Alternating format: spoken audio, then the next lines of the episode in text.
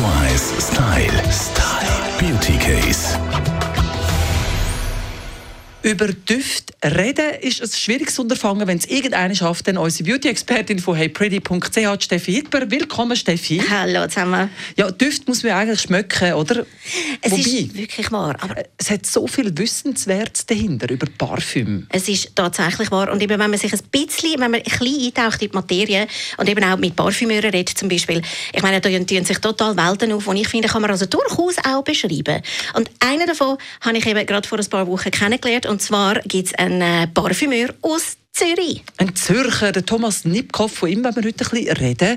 Äh, er ist Parfümer. Was hat er für einen Hintergrund? Es ist total spannend. Er hat mich kontaktiert als Beautybloggerin und hat gesagt, irgendwie so, hey, ich habe da ein Duftlabel aufgezogen. Und ähm, zwar heisst das äh, Pro Fragrantia und das sind so ganz luxuriöse, das nennt man Nischendüfte, die irgendwie fast 250 Franken kosten.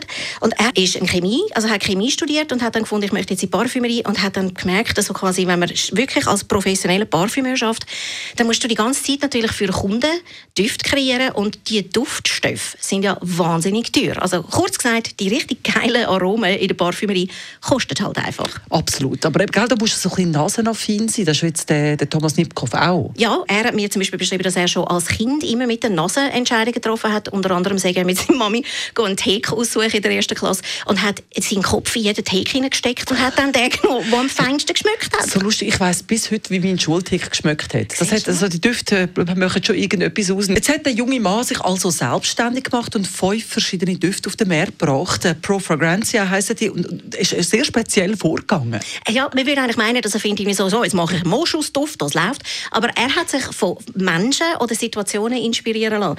Und er hat mir eben erzählt, er hat zum Beispiel einer von seinen Düften ist äh, das, wie heißt das, Aura Nuit. Und hat er gefunden, so, das muss so eine selbstbewusste Frau sein, die so in einer lauten Bar ist und sie muss so ein bisschen Präsenz markieren, wie sie sonst würde untergehen. Sehr sexy, so ein bisschen warm.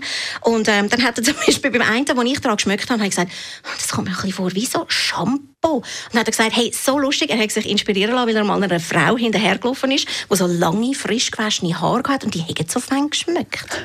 Grossartig. Also eben Bilder, die Düfte hervorbringen vom äh, Zürcher Thomas Nipkow, wo sie so in edlen Parfümerien in Zürich überkommen. Radio 1 Style. Style. Beauty Case.